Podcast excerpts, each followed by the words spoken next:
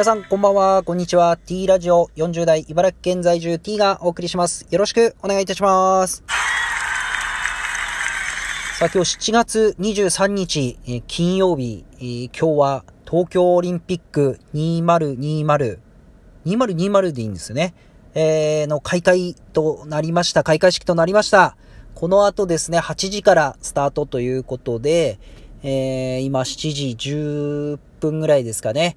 えー、あと少しでスタートと、開幕ということになりました。まあいろいろありまして、右翼曲折ありまして、コロナ禍の中1年延期しての開催。まあ今までかつてない、えー、大会運営になると思います。えー、本日を迎えた選手の皆様、関係者の皆様、そして、えー、今ですね、えー、このボランティアだったり、また運営側で動いてる方の、方々、本当にお疲れ様です。本当に何よりですね、感染拡大防止しながら、なんとかこの世界中にですね、夢と希望を与える、えー、素晴らしい大会にしていただきたいなと、切に願っております。えー、今日はですね、あの、夏のオリンピック、えー、私の印象に残る、えシーンを話していきたいなと思います。まあ、冬と夏、えー、あってですね、昔はあの、冬と夏、同時、同じ年にやってたと思うんですけど、こう2年おきにずらしたんですよね。なので、冬のオリンピックが2年で来た時があってですね、えー、すごい、あの、レアで、こう、その時はお得でしたよね、冬の選手は。で、夏のオリンピック、この40代の人間がですね、印象に残ってるシーンってどういうところかっていうと、まあ、もちろんその人それぞれのこの、なんていうんですか、好きな種目によって印象に残るところは違うと思うんですけど、結構これは上位に来るんじゃないかなと思うんですけど、えっ、ー、と、水泳の平泳ぎ、えー、あ、ど忘れしてしまいましたね。平泳ぎの女子、岩、岩崎さんでしたっけ？えー、14歳、中学生ですか、当時。えー、で、えー、優勝をして、今まで生きてきた中で一番嬉しいですっていう言葉を残して、あの、14年の中で一番嬉しいって、まあそりゃそうだろうっていう感じですけど、あの、本当にその印象的な、えー、言葉でしたね。そして、えー、あとは、まあ、最、最近でもないんですかね。最近の感じするんですけど、北島康介選手ですか？水泳の。えー、水泳の北島康介選手が、えー、メダル、金です。金ですか？メダル。あの、ちょっと色忘れちゃったんですけど、泳ぎ終わって、えインタビュールームに来た時に、気持ちいい、超気持ちいいと。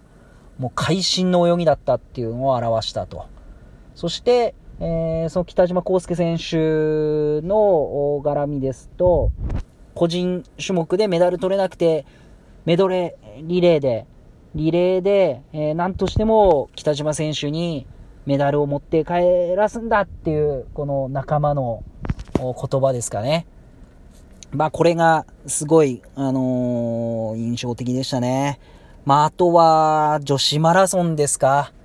あのー、有森優子さんですね。やっぱり、えー、自分で自分を褒めたいと思いますと。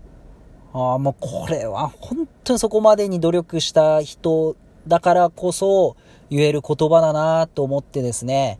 えー、本当にこの、やっぱり苦しい思い、もうほぼ苦しい思いだと思うんですよね、オリンピック向かっていくっていうのは。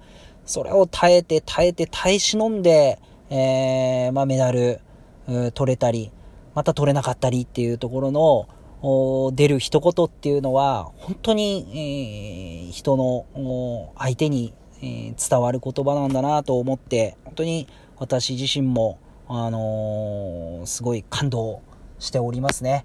えー、また、えー、そうですね。あとは何ですかね。まあ、柔道も、そうでした。山下選手ですかえー、あとは、そうですね。